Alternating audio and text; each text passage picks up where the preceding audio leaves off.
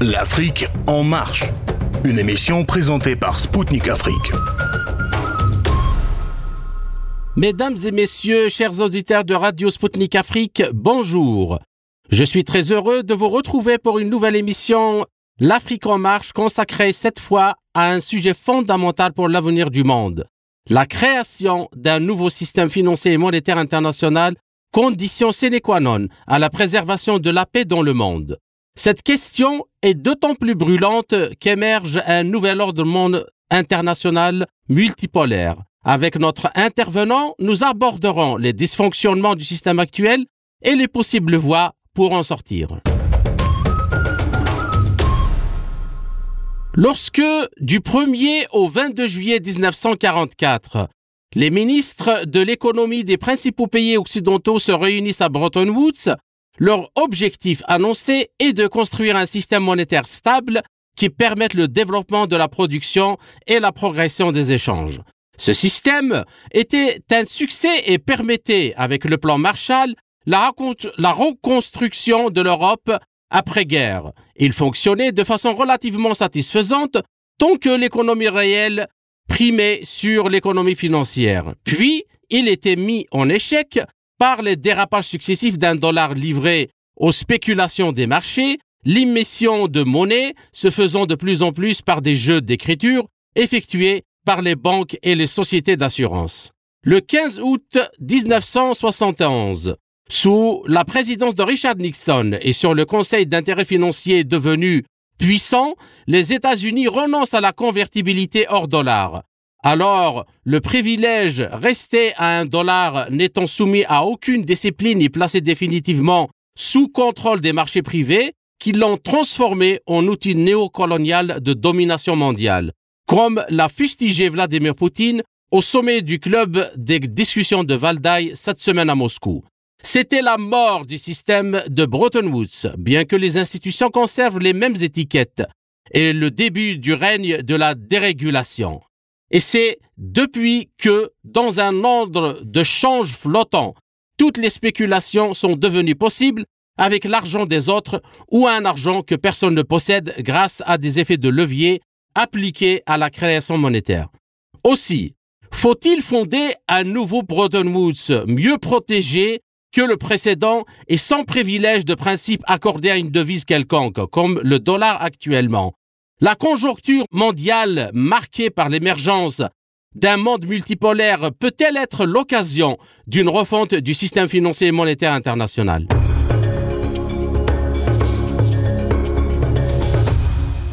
Pour répondre à ces questions, l'Afrique en marche reçoit l'économiste Omar Aktouf, professeur titulaire à HEC Montréal, altermondialiste et membre du Conseil scientifique d'attaque au Québec. Monsieur Aktouf, euh, bonjour et c'est un immense euh, plaisir de vous retrouver encore une fois pour un entretien concernant une question extrêmement importante et fondamentale pour l'avenir du monde, en particulier l'avenir de la paix dans le monde et qui concerne la question du système financier et monétaire euh, international. Merci, bonjour, bonjour à vous, bonjour à nos auditeurs, merci. Pour commencer, Monsieur Aktouf, j'aimerais bien vous poser une question d'actualité. Aujourd'hui, euh, à la dernière session euh, du sommet de Valdaï, euh, qui regroupe beaucoup d'experts des quatre coins du monde qui viennent, sont venus à Moscou, Monsieur Poutine, le président de la Fédération de Russie, quand il est intervenu, il a attaqué la monopolisation de, du système actuel par les États-Unis par le biais du dollar, l'utilisation de ce système comme un moyen de pillage et de néocolonialisme et de sapage euh, de, de, de la souveraineté des pays, en particulier des pays du tiers-monde. Qu'est-ce que vous avez à dire par rapport à ça? Ben Écoutez, j'ai à dire tout simplement qu'il a, qu'il a parfaitement raison. Euh, le système monétaire dans lequel nous sommes et le système d'échange international dans lequel nous sommes euh, découle de ce qui s'est passé euh, après la Deuxième Guerre mondiale, où, comme on le sait, les grands vainqueurs et les grands provocateurs, d'ailleurs, des deux guerres mondiales sont les États-Unis pour euh, affaiblir le grand, leur grand ennemi de l'époque, euh, qui était l'Europe. Et donc, il fallait abattre l'Europe et euh, sa monnaie, qui, ses monnaies, qui montaient notamment le livre sterling et le marque allemand, plus ou moins le franc français. Mais euh, donc après la, les, négociations de Bretton Woods, on sait que c'est la délégation américaine qui a imposé tous ces désiderata la délégation de tous les autres pays euh, dits vainqueurs. Ils étaient 44, mais il n'y en avait que trois ou quatre qui, qui, avaient vraiment le droit à la parole, comme l'Angleterre, euh, l'Allemagne euh, et la France, par exemple. Cette délégation, dirigée par notamment John Maynard Keynes, pour ce qui est de l'Angleterre, voulait imposer une monnaie euh, mondialisée, une monnaie commune mondiale qui devait s'appeler l'UNITAS ou euh, le Franco et euh, sous l'égide d'une institution internationale genre ONU ou quelque chose comme ça. Mais évidemment, les, Américains qui avaient le gros bout du bâton et notamment leur fameux plan Marshall dont l'Europe avait un besoin vital, ils ont imposé le dollar comme monnaie de la, monnaie de la mondialisation. Et donc la, le dollar est devenu de fait la monnaie de la mondialisation, est devenu de fait la monnaie de tous les échanges à l'échelle mondiale, y compris contre, entre deux, de, tout petits pays du tiers-monde qui échangent entre eux des, bananes et, des, des, ananas. Alors donc, n'importe quel pays du monde doit d'abord passer par le dollar pour acheter à son voisin un litre de pétrole ou un kilo de banane ou un litre d'huile d'olive. Et M. Poutine a parfaitement raison. Euh, ce système est parfaitement inique et donc euh, le dollar est toujours malheureusement jusqu'à présent euh, la monnaie de référence d'échange imposée de façon internationale et unilatérale, y compris d'ailleurs la question des réserves de change qui doivent être libellées en dollars et, et donc équivalent à, au déficit commercial de, de, de, de, tout pays face aux États-Unis, eh bien ça aussi c'est complètement unique. Et, et, ce système n'est pas du tout euh, remis en cause. Alors le dollar, il faut terminer par ça. Le dollar en 1971 est sorti du système monétaire qui était euh, la conclusion de, des négociations de Bretton Woods c'est-à-dire euh, qu'il était euh, basé sur l'or, donc 0,11 once d'or par dollar, que n'importe quel pays pouvait échanger. Donc, dès qu'un pays a plus de 30 dollars, il pouvait les échanger contre n'importe quelle, dans n'importe quelle banque, contre 0,11 once d'or par dollar. Mais c'est mhm. Nixon, en août 1971, si j'ai bon mémoire, à cause de tout l'argent qu'ils ont dû dépenser pour notamment la guerre du Vietnam, eh bien, il a décrété unilatéralement que le dollar flottait et que donc plus personne ne pouvait l'échanger contre de l'or. Et euh, aujourd'hui, il est basé sur l'étalon pétrole. Voilà pourquoi toutes ces guerres, aujourd'hui, y compris la guerre d'Ukraine, c'est pour maintenir l'étalon pétrole du dollar. D'accord. Euh, donc après ça, j'aimerais bien aller maintenant dans le fond euh, du problème et j'aimerais poser ma première question concernant euh, cette question-là fondamentale, ce problème fondamental. Première question, peut-on tirer un constat d'échec économique, social et humain de la financiarisation extrême de l'économie, née de ce système de Bretton mais, mais, bien sûr, mais bien sûr, on peut en tirer un échec, d'autant plus que cet échec est annoncé depuis Aristote. Depuis Aristote qui avait dit que la crématistique, c'est-à-dire l'argent pour l'argent, euh, finirait par tuer l'économie. Karl Marx qui a écrit que quand le capital bancaire finirait par le prendre le parce que la bourse à l'époque n'était pas tellement importante euh, que les banques allait finir par euh, par tuer le capital industriel et le dominer. C'est ce qu'on assiste, c'est ce à quoi on assiste aujourd'hui. Et Napoléon, qui disait tout chef d'État euh, qui dépend de la finance et des, des, financiers des institutions financières, notamment des banques, est un chef d'État qui n'a aucune souveraineté et aucun contrôle ni sur ses euh, objectifs, ni sur ses stratégies, ni euh, sur son pays. Alors donc parfaitement, oui, c'est un constat d'échec total parce que nous sommes dans un monde totalement financiarisé, dans lequel la finance a largement dépassé, comme l'a établi aussi l'économiste Thomas Piketty ces derniers temps, avec ses deux livres sur le, capital, le capital au XXIe siècle et euh, capital et, idéologie, eh bien, euh, l'argent, le capital bancaire, comme disait Marx, ou la finance ont, largement euh, outrepassé et remplacé même l'économie industrielle. Mhm. Euh, comme l'établit Piketty, par exemple, et bon, il n'est pas le seul, il y en a d'autres qui l'avaient prévu avant, euh, c'est que euh, l'industrie, l'économie réelle, à cause du, monde, du caractère fini de notre monde, sur le plan de l'économie réelle, c'est-à-dire les arbres, les poissons, les, le pétrole, le fer, l'acier, tout ce qui s'ensuit, tout ce qui vient de, de, la nature, à cause du monde fini de, de, de ce monde-là, eh bien, l'économie va finir par se tourner par l'augmentation de ce qui peut augmenter sans avoir besoin de l'économie réelle, c'est-à-dire la finance par la finance.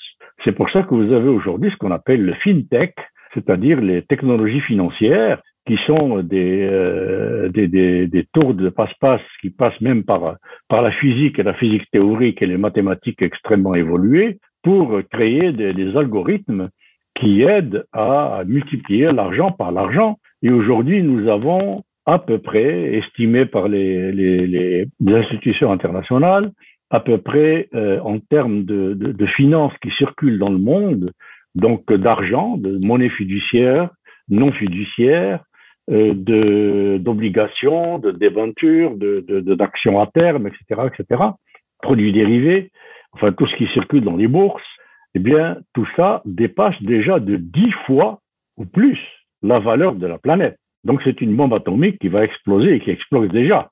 On le voit. La guerre d'Ukraine, d'Europe et tout ça, c'est tout simplement une guerre qui essaye de, rétablir un certain équilibre en Occident entre euh, le pouvoir de la finance et le pouvoir de, l'industrie et de l'économie réelle. Parce que, comme on le voit, ça provoque euh, inflation et, et, pénurie, etc., etc., tout ce qu'on voit. Même s'il n'y avait pas eu la guerre d'Ukraine, on y serait arrivé à ça aussi. D'accord. Euh, ma deuxième question, Monsieur Aktouf, euh, d'après ce que vous venez de, développer maintenant, est-ce que vous pensez qu'il faut redonner la priorité au rôle euh, régulateur des États? Les États doivent-ils pour cela reprendre le contrôle de l'émission de la monnaie, aujourd'hui abandonné aux banques, aux sociétés d'assurance et aux établissements financiers euh, de toute nature? Absolument, absolument. Ça, c'est depuis euh, Reagan, notamment. Donc, les, euh, depuis le Et Margaret Thatcher aussi. Et Margaret Thatcher, bien entendu. Euh, donc, Reagan et Margaret Thatcher, tout ça. Mais Reagan a été euh, le premier à, à décloisonner les, les, rôles des banques. Parce que jusqu'à Reagan, bon, ça a été paraffé par la suite et définitivement euh, accès, euh, imposé par Clinton à Marrakech en, 1914, en 1994, euh, l'un des rounds de l'OMC, si je me souviens bien. Eh bien, donc, euh, oui, bien sûr, les États, jusqu'à Reagan, jusqu'à Thatcher, ce connu au libéralisme, avaient encore un peu de contrôle sur le, débridage et les dégâts que provoque la finance pour la finance, notamment par le fait que les banques étaient cloisonnées et, la bourse aussi d'ailleurs. La bourse s'occupait de tout ce qui était euh, valeur des, des, euh, des, des, entreprises et des fluctuations de leurs valeurs les unes par rapport aux autres et euh, des échanges notamment de transactions par, par, par, la régulation de taux de change, etc., les échanges internationaux. Mais les banques aussi étaient spécialisées. Vous avez les banques d'épargne qui n'avaient pas le droit de rentrer dans les produits dérivés ou, les capitaux à risque. Vous avez les banques commerciales qui ne devaient s'occuper que de prêts commerciaux, qui ne devaient s'occuper que de, de, transactions nationales ou internationales qui avaient affaire avec des échanges purement commerciaux et qui avaient affaire directement avec les balances commerciales euh, des pays. Et vous aviez des banques qui étaient spécialisées, ce qu'on appelle les banques d'affaires ou les banques d'investissement, qui étaient spécialisées spécifiquement dans l'aide aux entreprises, euh, la régulation des, des, des, structures financières des entreprises, etc., etc. Or, euh, les banques, à partir de, des années 80, comme l'économie réelle commençait à décliner et comme les, les, monnaies, la valeur des monnaies et la quantité des monnaies euh, aussi bien dans les banques, dans la bourse que dans les institutions financières, étaient intimement liées au capital industriel, donc aux, aux entreprises, eh bien, on a euh, complètement dérégulé et on a permis aux banques de commencer à faire, par exemple, les banques d'épargne, à faire des assurances, à, à rentrer dans l'assurance vie, à rentrer dans les produits dérivés, dans les, dans les capitaux à risque, ce qui fait que les banques d'épargne des États-Unis ont toutes fait faillite, toutes, absolument toutes, Et euh, ce qui fait que la valeur des retraites qui étaient dans les banques d'épargne des États-Unis, euh, des travailleurs américains, tout d'un coup les ont ruinés, etc., etc. Oui, bien entendu, absolument. Il faudrait que les États reviennent à réguler d'ailleurs.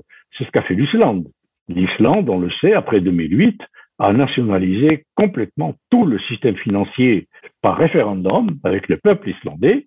Ils ont demandé au peuple islandais, est-ce que vous voulez que nous fassions comme l'Amérique, comme la France, comme l'Angleterre, etc., qu'on renfloue les bandits qui ont organisé, et regardez, le prix Nobel d'économie cette année a été donné à Bernanke, il y a deux autres qui ont été parmi les artisans des escrocs qui ont provoqué la crise de 2008 à travers Wall Street. Bon, alors donc euh, voilà, mais on sait que le prix Nobel d'économie n'est pas un prix Nobel. C'est un prix décerné par l'Union des banques et la banque suédoise en hommage à Nobel. C'est même pas un prix Nobel. Bon, donc on a là deux mensonges. Un, c'est un faux Nobel, et deux, c'est une fausse science puisque l'économie n'est pas une science. Alors voilà, donc Monsieur Bernanke, qui, qui, se faisait appeler Monsieur hélicoptère parce qu'il disait que pour sauver les banques, je suis prêt à, déverser les billets même à, partir d'un hélicoptère. voilà la liquidité, ce qu'on appelait la euh, quantitative easing. Quantitative easing, voilà exactement, l'assouplissement quantitatif. Bon, et donc Keynes a complètement détruit ça déjà de son temps, parce que ce qu'il appelait la trappe à monnaie euh, le trou à monnaie.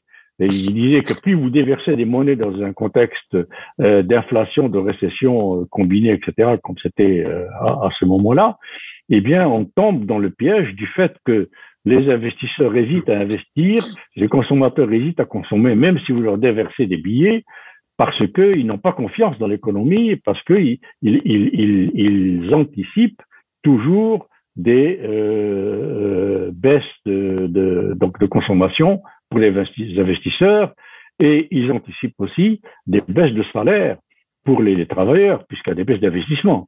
Et donc, d'un côté et de l'autre, toutes ces liquidités ne servent à rien et elles tombent dans un trou, comme le disait euh, Keynes. Mais ça, est-ce que Bernanke a étudié Keynes? Moi, j'ai des doutes. Bon, alors donc absolument. Alors pour que les États reviennent à ça, c'était le cas avant, avant le, le thatcherisme et le riganisme pour la plupart des pays, les banques centrales étaient contrôlées par les États. La banque centrale était commandée par l'État qui, lui, faisait imprimer ou pas imprimer de la monnaie selon les besoins de l'État et du pays. Or, depuis le riganisme et le néolibéralisme, on a décrété que les États, c'était des, des, des, espèces de, de, de, d'ogres budgétivores qui ne font que bouffer des budgets et faire des programmes sociaux pour des fainéants qui foutent rien et à qui on donne des salaires et des subventions pour rien, eh bien, ils ont décrété que si la Banque centrale devenait euh, privée, le, les États seraient obligés d'emprunter au taux des marchés. Et s'ils empruntent au taux des marchés, ils vont hésiter à trop emprunter et trop dépenser, comme si, euh, comme avant, quand la Banque centrale leur appartenait, où ils pouvaient emprunter à zéro intérêt. Alors, bien entendu, il faudrait revenir à ça, mais absolument, et de façon urgente. Mais, Monsieur Aktouf, euh, le, retour à cet aspect-là, euh, c'est-à-dire le, contrôle de l'État euh, sur l'émission monétaire et son contrôle sur les mouvements de capitaux euh, à l'intérieur comme entre l'intérieur et l'extérieur.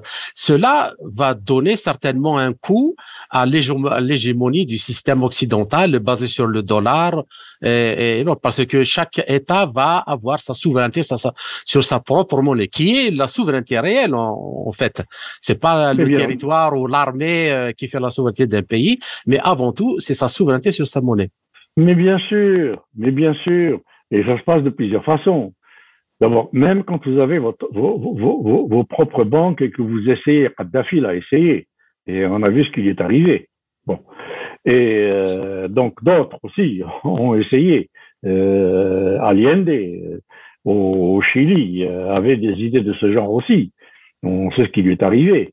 Bon, donc euh, décréter euh, des souverainetés sur sa monnaie nationale, c'est aller directement de front à, à, lutter contre le système monétaire et le système économique mondial dominé par les institutions de Bretton Woods qui tiennent à la gorge 90% des pays de ce monde avec leurs prêts obligatoires Et vous savez comment ça se fait.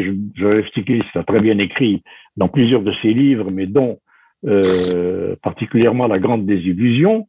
Euh, la Banque mondiale et euh, le FMI, particulièrement l'OMC encore plus, l'OMC c'est la défense des pays riches, eh bien, dans les échanges commerciaux, Banque mondiale et FMI envoie des soi-disant experts, etc., délégations d'experts dans les pays en voie de développement euh, pour euh, soi-disant les aider à se développer, à, éradiquer la pauvreté, ce qui est le rôle de la Banque mondiale, à jouer le même jeu économique, etc., ce qui est le, Fonds monétaire, à prêter, etc.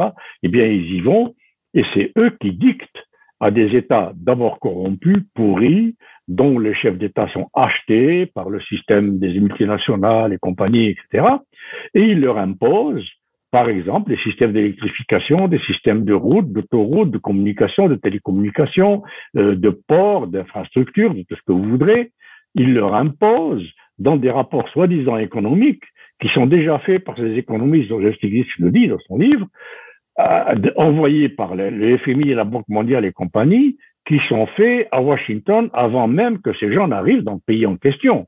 Par exemple, l'Indonésie, le Panama, euh, l'Érythrée, l'Éthiopie, et je peux en citer encore d'autres, où euh, ils vont là, le Tchad, etc., le Togo, le bon, je peux en citer des centaines et, des dizaines.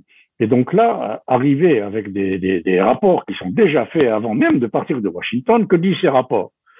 L'Éthiopie manque de système d'électrification, et son système d'électrification sera fait par Westinghouse. Et on prête 20 milliards de dollars à l'Éthiopie. Mais ce 20 milliards de dollars ne sort jamais des États-Unis.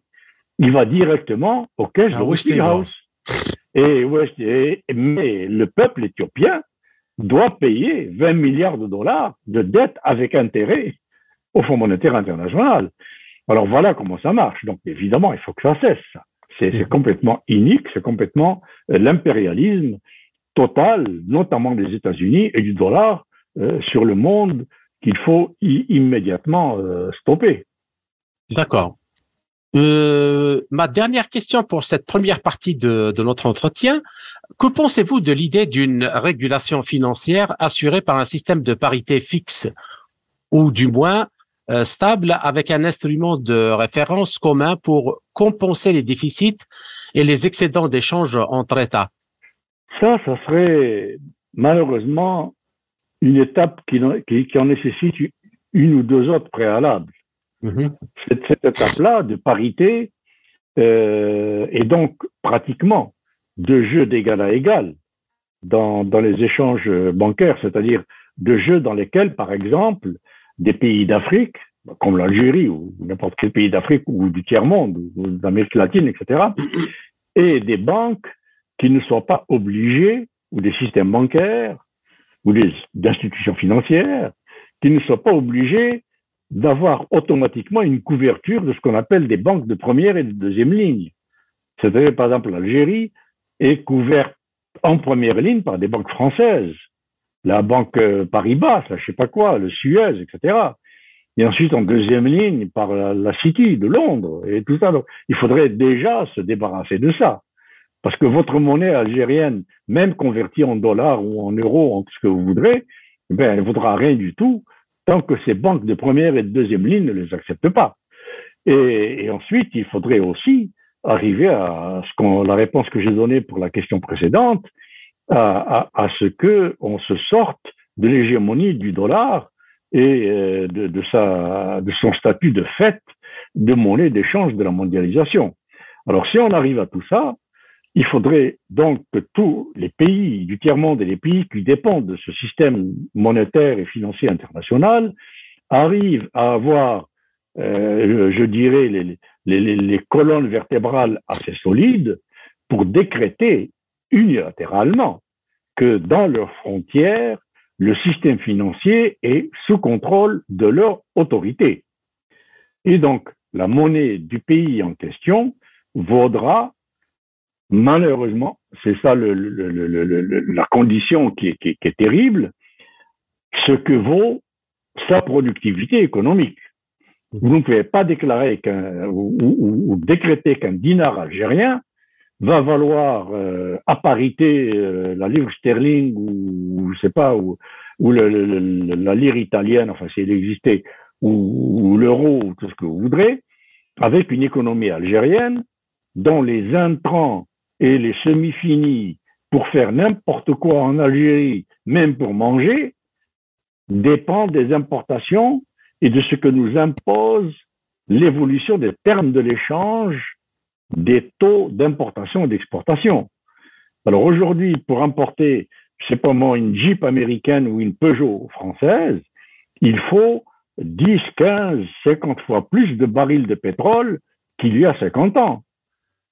Alors donc, il faudrait régler tous ces problèmes-là et accepter que, bon, tous ces États, s'ils veulent décréter, moi c'est ce que je veux, c'est ce que je souhaite, c'est ce que je préconise et c'est ce qu'il y a de mieux à faire, un minimum d'autorité et de pouvoir et, de, contrôle sur leur propre monnaie, il faudrait d'abord qu'ils acceptent des sacrifices locaux, à commencer par les plus milliardaires, par les plus riches, par tous ceux qui ont des milliards et des milliards à l'extérieur des pays.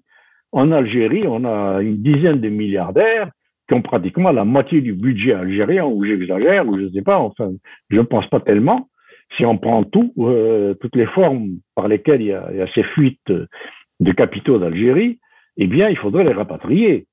Et les rapatrier de force en les enlevant aux banques de l'Occident, à commencer par la City de Londres, par les banques de Paris, par les banques de New York, etc., etc et les, paradis fiscaux euh, qui sont sous contrôle américain, suisse et anglais, on le sait. Bon, donc il faudrait rapatrier tout ça, renflouer nos banques avec ces devises donc qui ont déjà une valeur qui vient du fait qu'ils viennent en libellé en devises fortes, et à partir de là, décréter un système financier national, régional, etc., sous contrôle des États qui, à ce moment-là, pourraient avoir les reins assez solides pour affronter une parité de monnaie par panier, par région, par pays, enfin peu importe, mais une parité qui ferait que la productivité économique euh, des, pays concernés soit suffisamment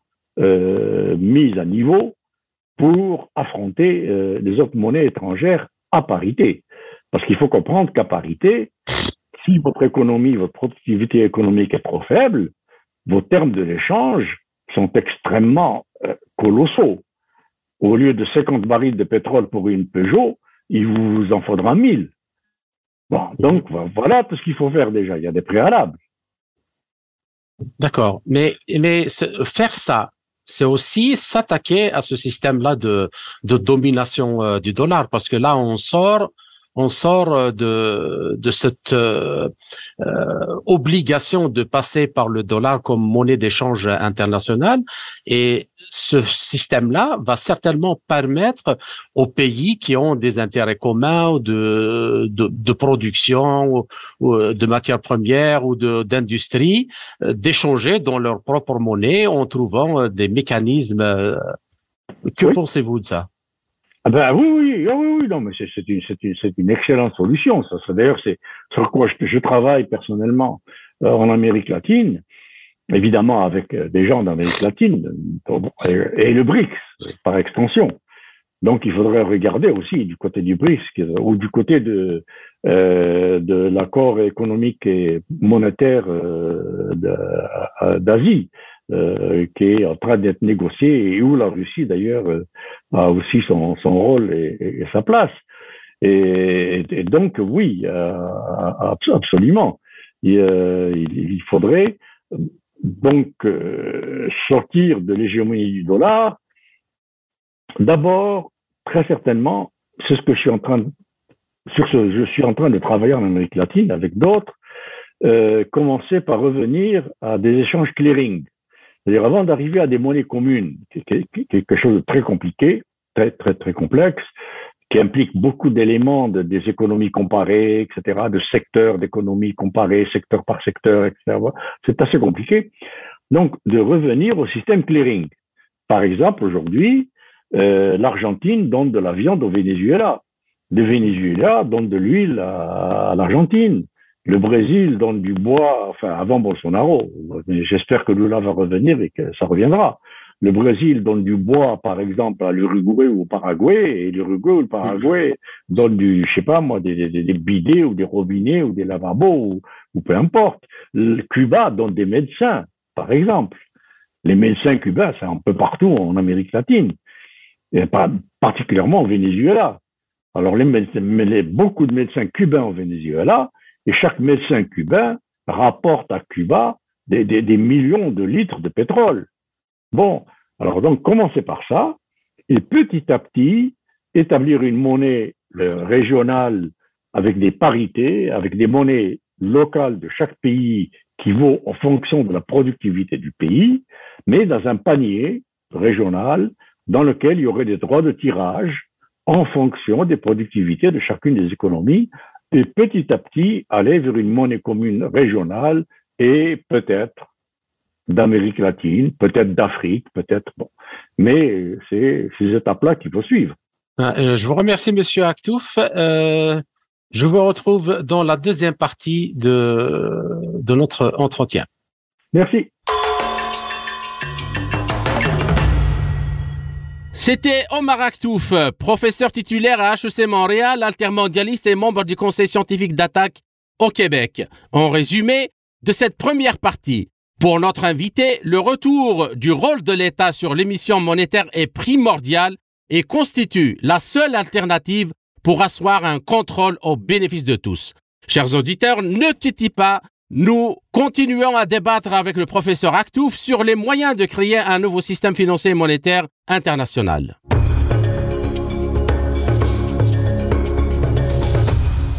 Je rappelle que vous êtes à l'écoute de Spoutnik Afrique. Je suis Kamal Louadj, animateur de l'émission L'Afrique en marche.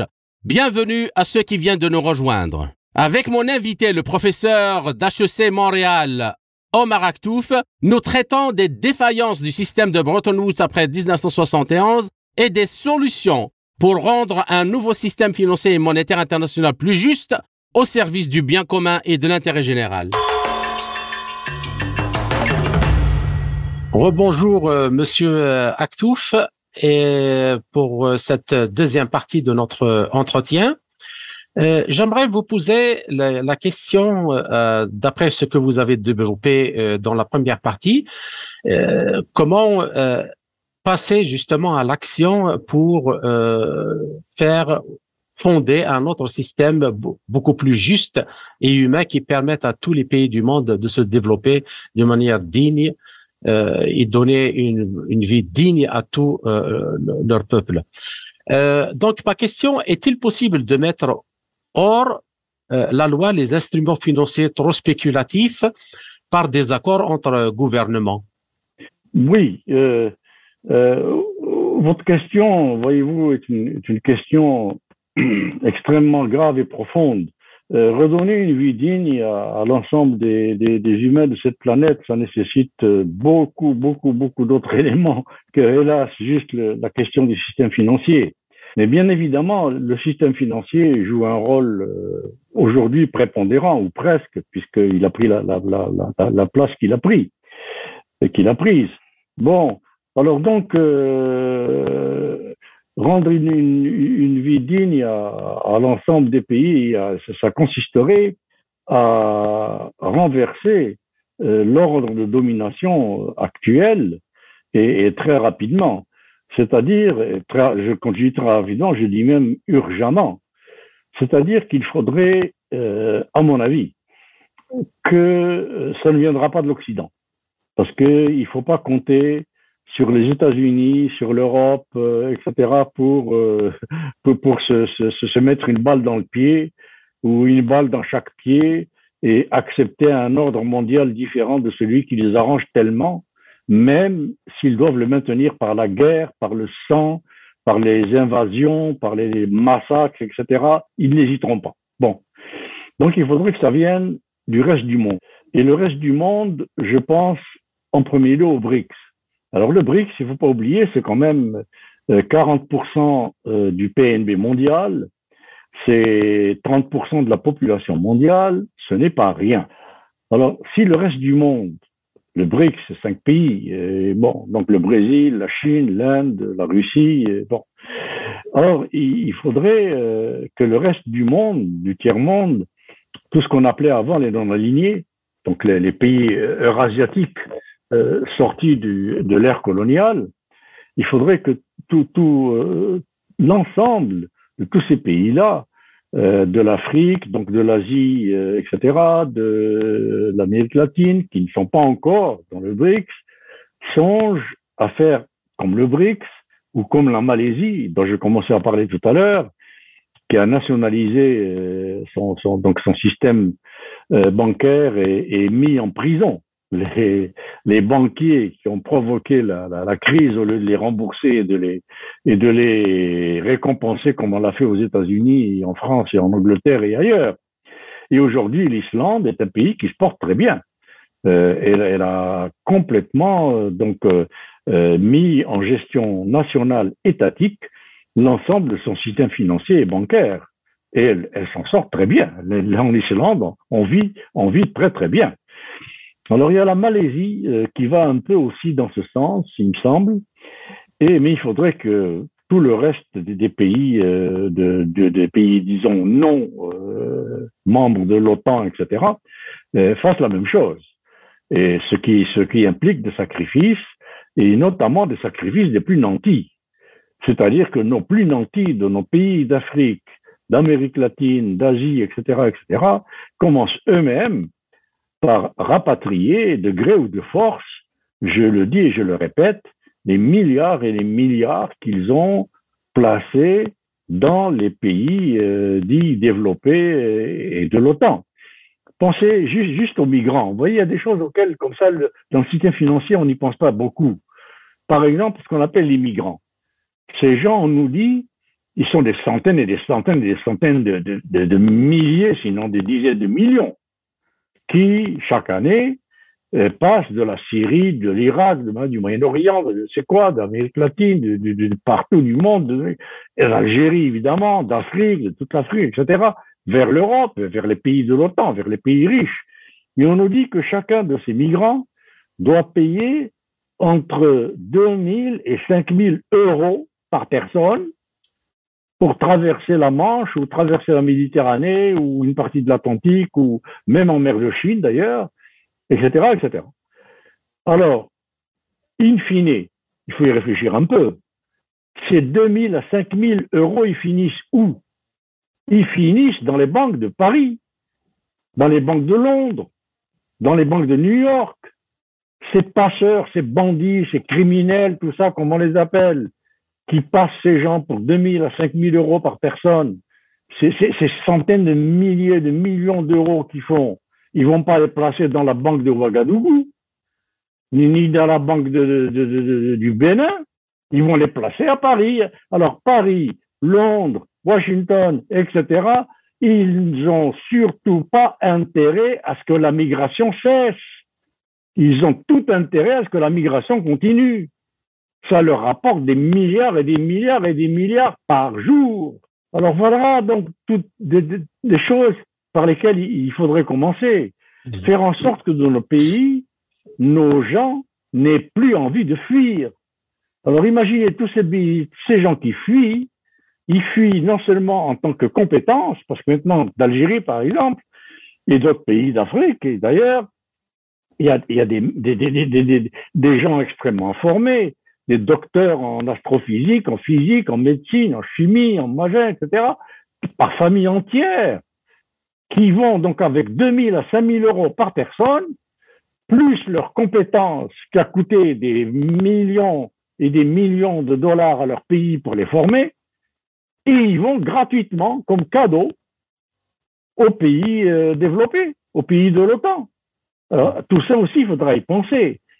Alors, si moi, je suis resté au Canada et j'y vis, moi, j'aime pas vivre au Canada.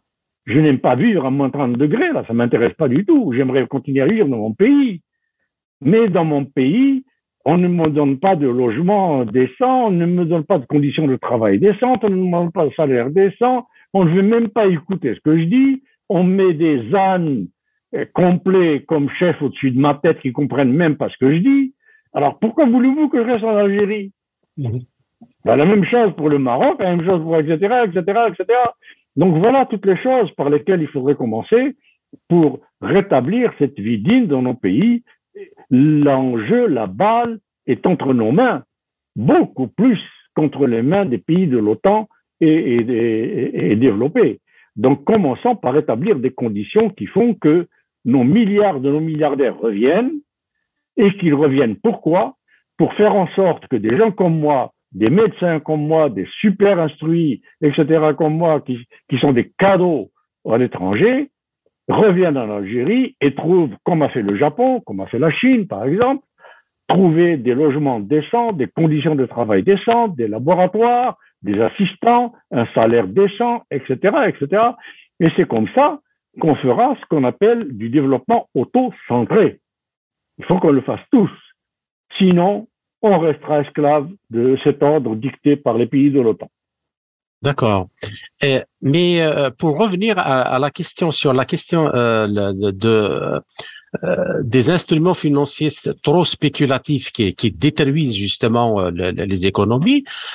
donc, selon vous, quand vous dites qu'il ne faut pas compter sur l'Occident, ça ne sera pas possible de faire une agence, par exemple, internationale régulatrice pour la prospection, l'exploitation de la transmutation des matières premières en vue d'éviter les spéculations et les écarts de prix entre euh, les États producteurs et les États qui, euh, qui consomment, tout en, s'efforçant bien sûr de, de ne pas puiser et tuer la nature, avec un esprit ah bah. un peu d'écologie.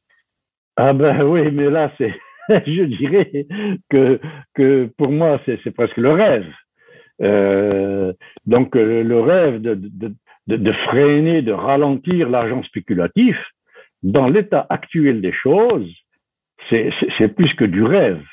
C'est du domaine de l'impossible. Du domaine de l'impossible, pourquoi? Parce que même les profits, ce qu'on appelle les profits, ne se font plus aujourd'hui, je ne suis pas le seul à le dire. Je peux citer des gens, de très grands économistes qui ont dit la même chose. Bernard Maris, père à son qui est mort maintenant, Jacques Généreux, je ne sais pas. Bon, Joseph Stiglitz, Paul Krugman, euh, Robert White, etc. Je peux en citer. Aujourd'hui, les profits, vu l'état de l'économie réelle et de la nature, les profits ne se font plus que sur trois choses, ou quatre. Le chômage, la pollution, c'est-à-dire la destruction de la nature, et la spéculation. C'est tout. Il n'y a aucun autre moyen de faire des profits. Alors, toute entreprise qui déclare je fais des profits, c'est tout simplement une forme d'augmentation de cette quantité d'argent absolument artificielle et fondée sur aucune utilité, aucune commodité réelle de l'économie réelle qui fait la dignité des vies humaines et de la nature, et qui est donc totalement coupée de ça, et qui n'est que, au contraire, destruction de tout ça. Alors, par exemple, aujourd'hui, ça a été démontré par un économiste qui s'appelle euh, Manfred Maxniff, un Chilien, il y a déjà des années, des années 90, si j'ai bonne mémoire, que à partir du milieu de la décennie 80, chaque dollar supplémentaire du PNB mondial ne pouvait plus se faire qu'en provoquant au moins 10, 15, 20, 100 dollars de destruction. Donc un dollar de plus du PNB, à son époque, 100 dollars de moins en valeur de la nature et de la dignité humaine à l'échelle mondiale. Mhm. Évidemment avec des inégalités, bien entendu.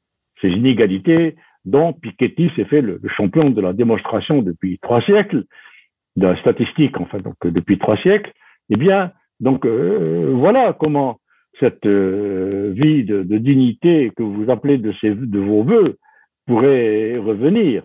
Ça voudrait dire qu'il faudrait que toutes les économies, y compris occidentales, acceptent du jour au lendemain de baisser la croissance. Et on peut baisser la croissance. Mais ça, c'est une autre question que j'expliquerai peut-être une autre fois si vous voulez. Mais il y a une théorie de la croissance zéro. Non, non mais, mais euh, je voudrais, avant d'arriver à cette, euh, cette idée-là, euh, peut-être que nous pourrons la, la traiter autre, dans un autre entretien, certainement. mais, mais donc, vous pensez qu'il est impossible de mettre en faillite ordonnée le système actuel qui draine des centaines, voire des millions de milliards de dollars de produits financiers et d'actifs toxiques mais qui, qui font de l'argent juste avec de l'argent et complètement déconnecté de la réalité. Pour vous, donc, c'est, il est pratiquement ce système de domination que Monsieur Poutine a, par exemple, euh, a vivement dénoncé aujourd'hui, il est et qui est l'instrument du néocolonialisme qu'il pointe. Oui. Il est pratiquement impossible de le mettre en faillite. Donc, il faut absolument un autre système parallèle.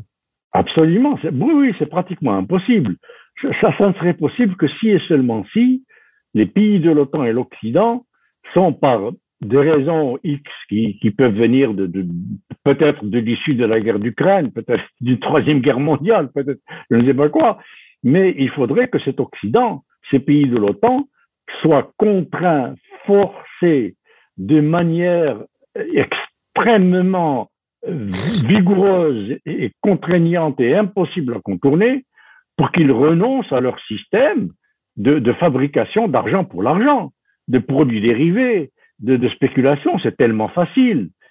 Écoutez, en 98, un seul homme, George Soros, a pratiquement mis à genoux la Corée du Sud, seulement en retirant quelque chose comme 40 à 50 milliards de dollars qu'il a placés dans le système d'exportation euh, des banques euh, de Corée. Il les a retirés du jour au lendemain et du jour au lendemain, la Corée du Sud était dans l'impossibilité d'exporter ses produits. Et la Corée du Sud a, failli passer par des, phases extrêmement, extrêmement graves et douloureuses si ce n'était le fait que la mentalité asiatique et d'Extrême-Orient, donc de la Corée jusqu'au Japon, la Chine, etc., etc., est une mentalité de gens solidaires. Et ce sont les PDG et les patrons des, entreprises qui ont été les premières mises en faillite par euh, ces mesures donc de, retrait d'argent d'un seul homme qui s'appelle George Soros, qui les premiers ont renoncé à leur salaire, à leurs primes, à, leur, à, à leurs économies, à leur deuxième villa, à leur résidence secondaire, à leur je sais pas quoi, etc., pour les remettre dans l'économie euh, coréenne. Et on nous a montré, on a vu des PDG coréens vendre des sandwichs dans la rue pour vivre pour euh, ne pas priver les, employés aussi de, capacité de pouvoir vivre encore avec ce qui reste. Et surtout, ils ont établi une politique d'achat coréen. Le pouvoir coréen a décrété, décrété donc au, peuple coréen, à partir d'aujourd'hui, n'acheter absolument rien qui ne soit pas fait en Corée.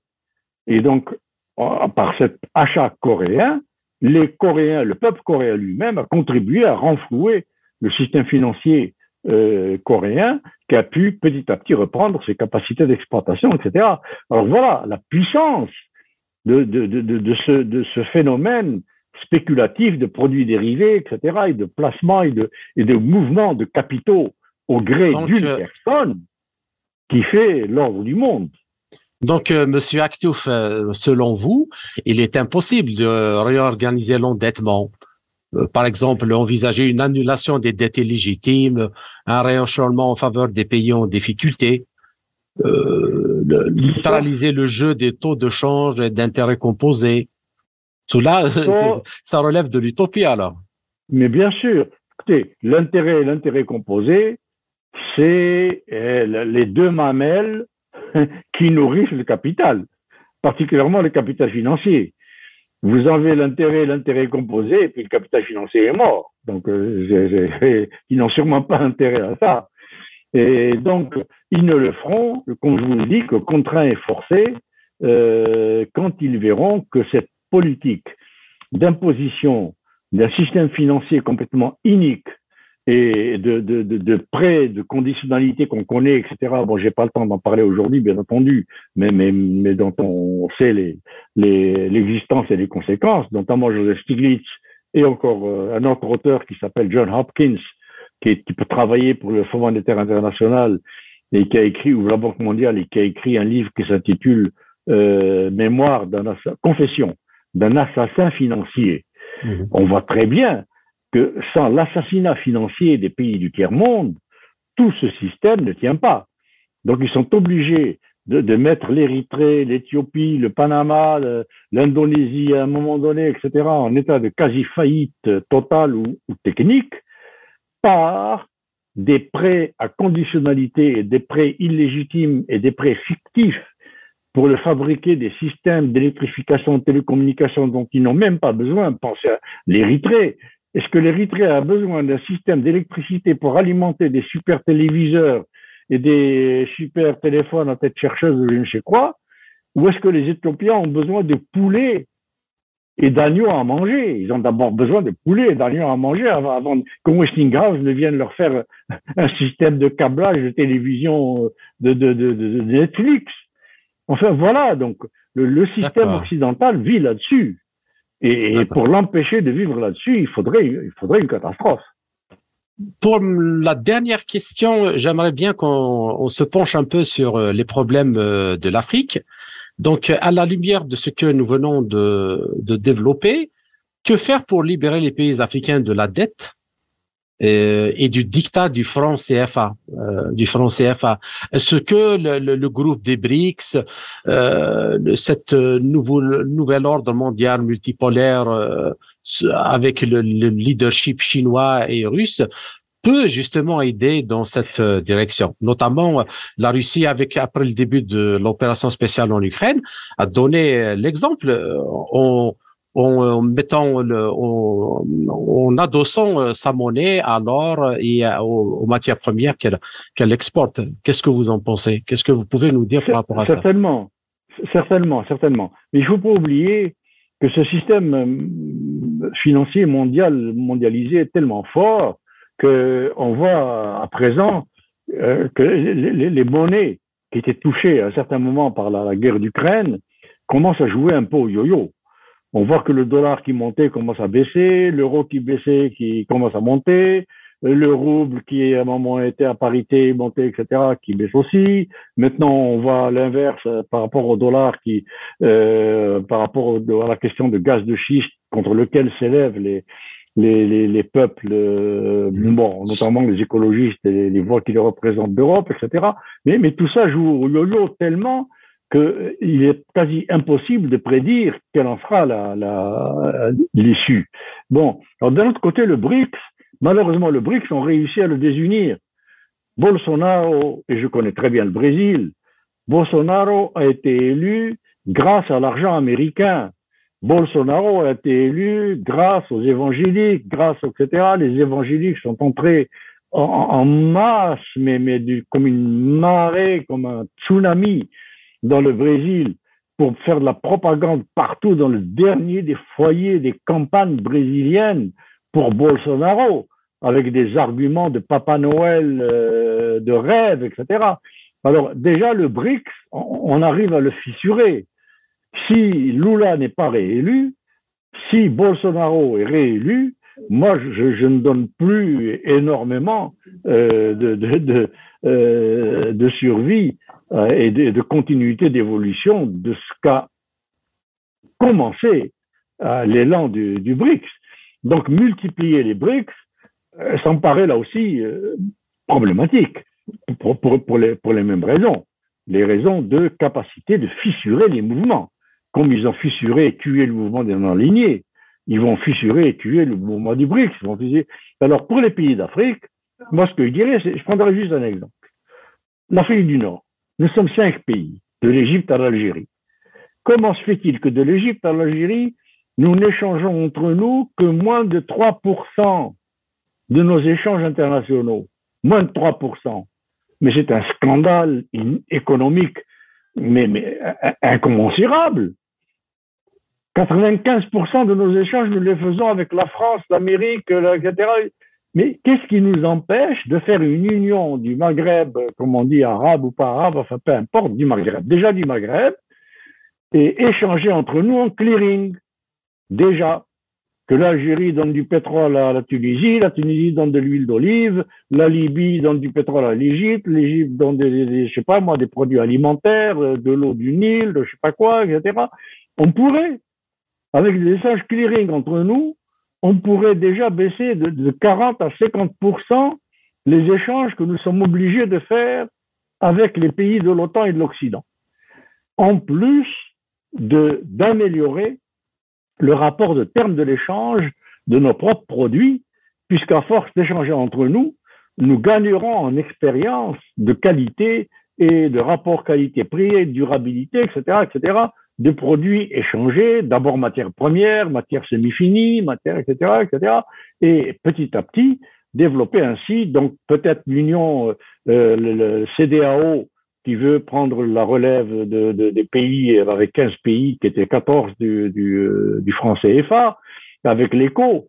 Mais l'ECO, il, il, va être promulgué officiellement en 1927. Euh, pardon, 2027.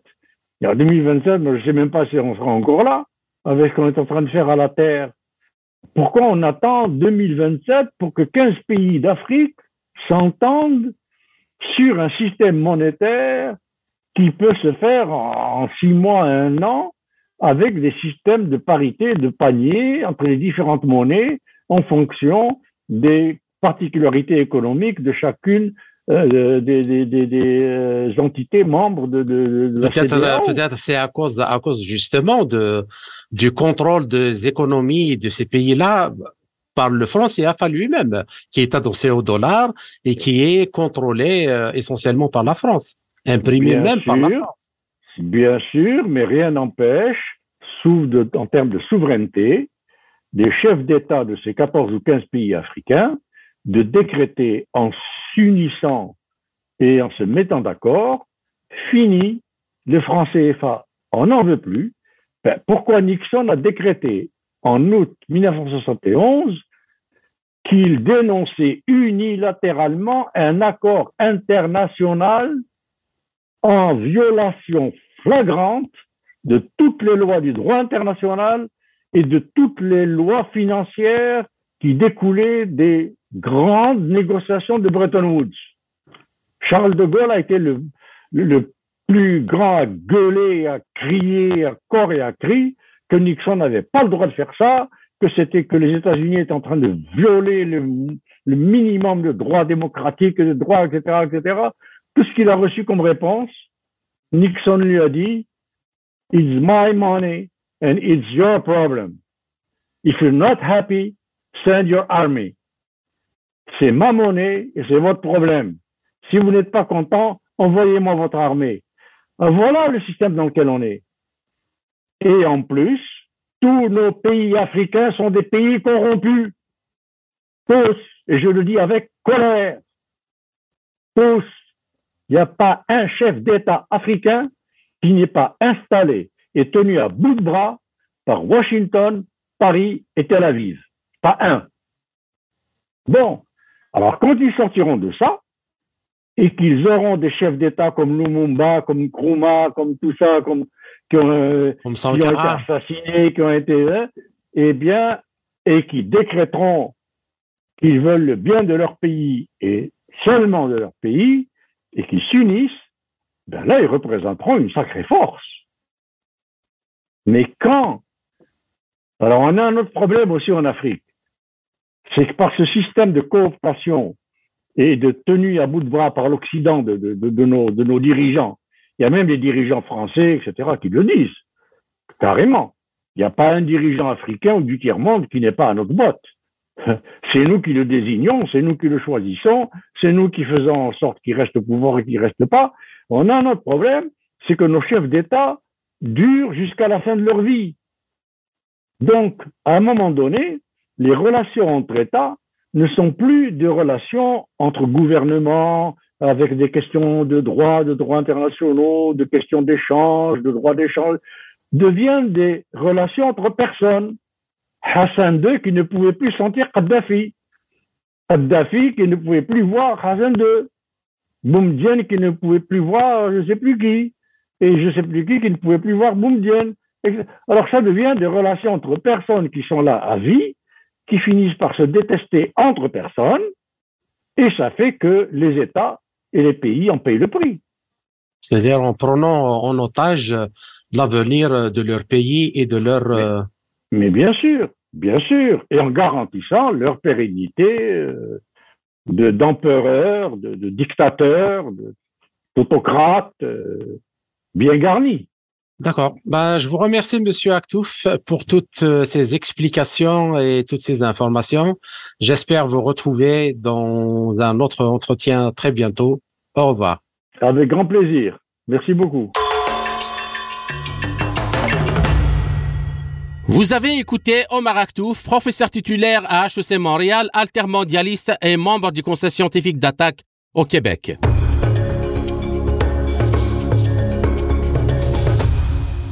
Vous êtes sur les ondes de Spoutnik Afrique. Je suis Kamal Louadj, animateur de l'émission L'Afrique en marche.